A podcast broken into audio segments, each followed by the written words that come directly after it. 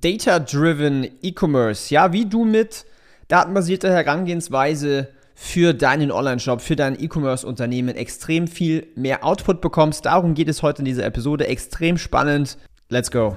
Willkommen zum Ecom Secrets Podcast, wo ich darüber spreche, wie du für deinen Online-Shop mehr Kunden gewinnst, deinen Gewinn steigerst und dir eine erfolgreiche Marke aufbaust. Ich teile hier Insights aus meiner Agentur Ecom House, wo wir in den letzten Monaten über 40 Millionen Euro in Werbung investiert und über 120 Millionen Euro Umsatz generiert haben. Viel Spaß! Wenn du neu bist hier im Podcast, dann lass unbedingt ein Abo da, egal auf Spotify oder auf iTunes, egal wo du diesen Podcast anhörst, du kannst den überall abonnieren und der große entscheidende Vorteil für dich ist, es gibt zwei Episoden pro Woche mit vollgepackten Insights aus der E-Commerce-Welt. So, in der heutigen Episode spreche ich darüber, was eigentlich datenbasierte, äh, datenbasiertes E-Commerce ist, data-driven und vor allen Dingen, warum das Ganze für deine E-Com-Brand so essentiell wichtig ist. Und zwar, es gibt einen großen Unterschied zwischen, ich mache jetzt mal eine Bauchentscheidung, was das Richtige ist für mein Business, oder ich mache das Ganze auf datenbasierend. Es ist relativ klar zu verstehen, was die smartere Herangehensweise ist, und zwar natürlich auf datenbasierten Grundlagen. Ja? Wenn du alle Entscheidungen aus dem Bauch raus triffst. In manchen Situationen macht das Sinn, ja, zum Beispiel wie mit Teammitgliedern. Aber wenn es vor allen Dingen um Business geht, Zahlen, Daten, Fakten, da macht es sehr wenig Sinn, irgendwie aus einer Emotion raus oder aus einer Bauchsituation raus was zu entscheiden, sondern es muss alles Hand und Fuß haben mit Daten. Und Jetzt fragst du dich vielleicht, okay, welche Kennzahlen, welche Daten sind denn eigentlich so wichtig? Welche Metriken sollte ich mir denn eigentlich anschauen. Und zwar, ich habe äh, für uns im Coaching habe ich tatsächlich ein Dashboard entwickelt, wo man das Ganze sehr, sehr einfach äh, checken kann, ja, wo man einfach die Daten eintragen kann und dann sieht man auch die Bottlenecks. Ich möchte mal einen kleinen Auszug daraus geben. Und zwar, was sind denn wichtige Kennzahlen? Ich fange mal ganz vorne an. Wichtige Kennzahlen ist, lohnt sich dein Produkt überhaupt zu bewerben? Was meine ich jetzt damit? Ich meine damit, ob du genügend Marge hast. Ja, hast du, ist das Verhältnis von Einkaufspreis zu Verkaufspreis gut? Hast du eine entsprechende Prozentmarge? Hast du eine entsprechende Totalmarge? Also der erste Punkt, ja, denn es macht mal überhaupt gar keinen Sinn, Produkte zu bewerben mit bezahlter Werbung, die Geld kostet, wo du nicht die entsprechende Marge hast. Das kann einfach rechnerisch sich nicht aufgehen. So, was passiert denn, wenn du nicht genug Marge hast? Ich mache nachher ein kleines, ähm, einen kleinen Auszug aus einem Praxisbeispiel, wo wir das Ganze umgesetzt haben. Dazu komme ich aber gleich. Dann ist der nächste Punkt, okay, was sagen denn meine anderen Zahlen? Was sagt zum Beispiel mein MER, mein Marketing Efficiency Ratio? Wenn ich einen Euro in Werbung ausgebe, wie viel Euro bekomme ich denn da zurück? Ist es profitabel? Ist es nicht profitabel? Was kann ich denn für ein MER erzielen oder was soll ich denn für ein MER erzielen, wenn ich jetzt skaliere? Ich habe dazu mal ein YouTube-Video aufgenommen. Äh, das heißt, ROAS bricht ein beim Skalieren, so geht's richtig. Ähm, schau dir das gerne mal an, da findest du auch einen Rechner zum Runterladen, damit du dir auch einen ROAS bzw. einen MER vernünftig ausrechnen kannst bei Skalierung.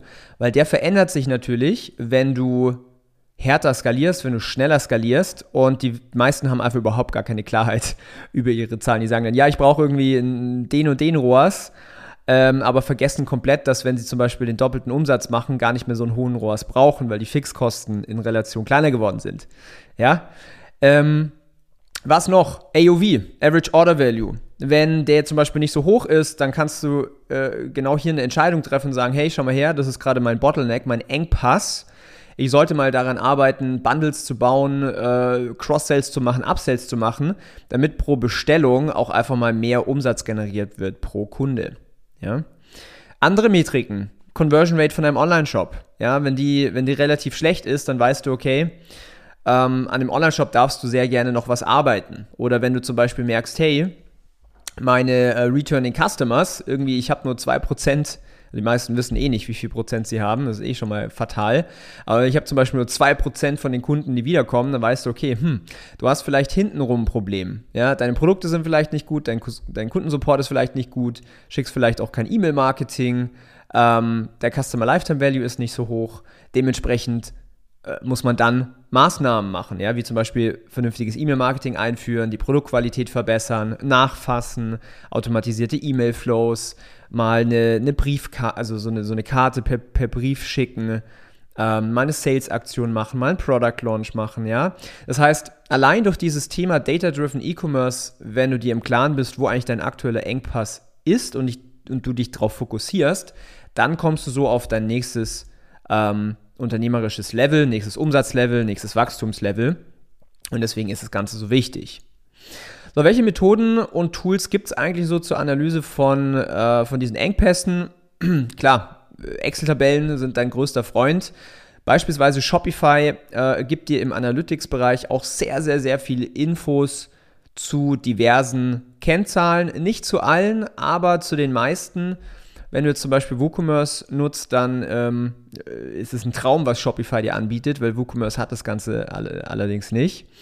Ähm, aber natürlich auch so Tools wie Google Analytics. Ja, wir nutzen auch immer wieder Hotjar äh, live, quasi, also recorded quasi vom Online-Shop, um zu gucken, okay, wo sind eigentlich Engpässe?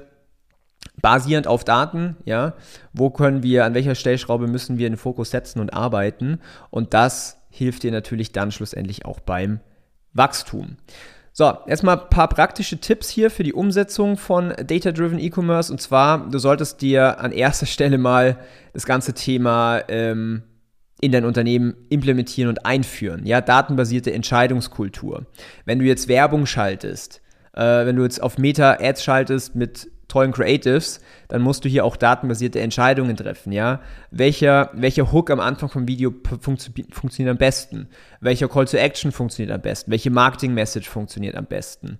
Damit man darauf dann auch aufbauen kann. Das heißt, der erste Punkt ist für mal dieses Mindset, Data-Drivenness in dein ähm, Unternehmen ein. Dann Best Practices. Wie gesagt, ich habe schon einiges jetzt hier erwähnt. Ähm, alles, was so zum Business sich betrifft, also AOV, äh, Conversion Rate, ähm, Marge, MER, äh, Cost per Order, Cost per äh, neuen Kunde. Ja, wie viele Customers hast du, wie viele Orders hast du, wie viele Returning Customers hast du, was ist so die Orderfrequenz, was ist dein Customer Lifetime Value auf drei, äh, auf sechs, auf neun, auf zwölf Monate. Ja, das sind alles mal so Sachen, Conversion Rate vom Online-Shop. Und dann aber auch auf Ad-Ebene, ja, welche, welche Art von Ad funktioniert am besten? Ist es irgendwie eine Grafik, ein Bild, ein Video, ein Karussell?